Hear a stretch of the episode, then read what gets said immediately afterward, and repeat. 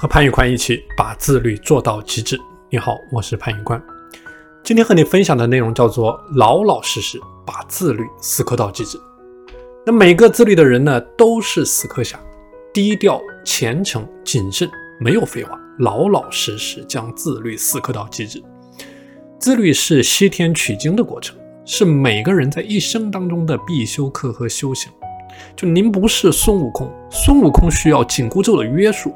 紧箍咒是他律，不叫做自律。自律是唐僧，就是你不需要告诉唐僧为什么要去西天取经。西天取经需要注意一些什么？唐僧的心里面有着极度强烈的内在驱动力，足以让他逢山开路，遇水搭桥。一切的失败都来源于无法控制自己。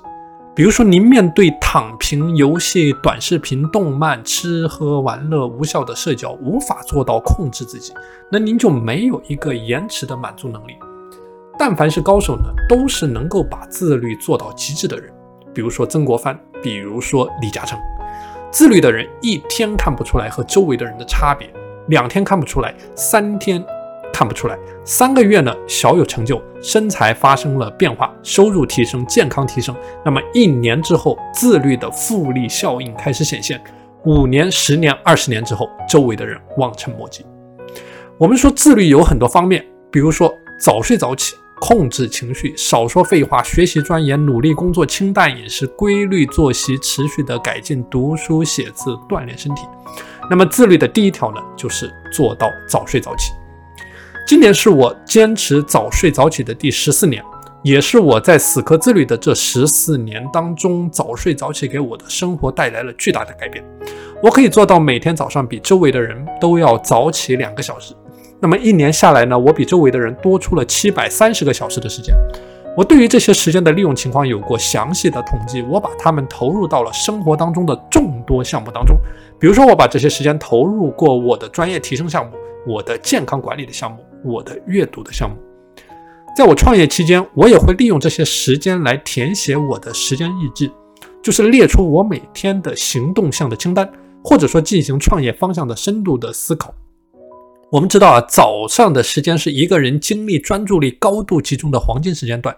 如果说你可以通过利用早起的时间去进行一些深度的思考。那比如说我自己，我利用早起的时间，我想清楚了我在我的整个创业过程当中的一些难题应该怎么去解决。那比如说我每天早上我会写下我一天当中要解决的三个最困难的问题，解决掉一个我会划掉一个，没有解决我第二天继续想办法。而这一切都得益于我能够坚持早起，利用晨间的黄金时间段去全神贯注、聚焦的解决问题。这里给你说一个例子啊。就一个人从完全不会一门技能到完全掌握一门技能，他只需要一百个小时的时间。比如说弹吉他，你从完全不会到能够简单的掌握，弹出一些简单的和弦，像两只老虎，你只需要一百个小时。常年坚持早睡早起呢，让我在一年的时间比周围的人多出了七百三十个小时的时间。那根据时间管理的九宫格，我能够在七个领域比周围的人做得更多，而且这还只是在一年的时间。在我的三百六十五天的自律私塾，有很多人在跟着我一起打卡早起。比如说有一位学员，他每天早上五点都会准时的打卡。那么在这样的积极环境当中呢，即使你是一个懒惰的人，也会受到积极的正面的环境的影响，向比你更自律的人看齐。那比如说有一些之前不自律的学员，那加入到了我的自律私塾之后呢，整个人都发生了巨大的改变。他开始早睡早起，但是早起之后又遇到了问题，就是说早起之后他不知道做什么，甚至说是把宝贵的黄金时间段浪费掉了。那么针对这种情况呢，我也给他制定了一对一的全套的早起方案，那么也包括了早起之后不应该做的一些事情。我们说早起之后的大脑最为清醒，它就像一张收拾之后一尘不染、干净整洁的办公桌。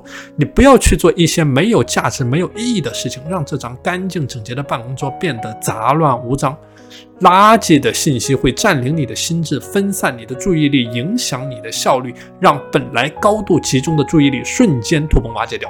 那么把黄金的时间段呢变成垃圾的时间段，所以说一定要把最好的时间投入到最有价值的事情上面。当然，每个人的定制化的早起方案只是我们自律私塾数百套自律方案的其中的一套。如果说你想要加入到我的自律私塾呢，你可以添加我的微信 p a n l e o n 一九八八 p a n l e o n 一九八八，和专业的自律践行者一起一起拥抱自律人生。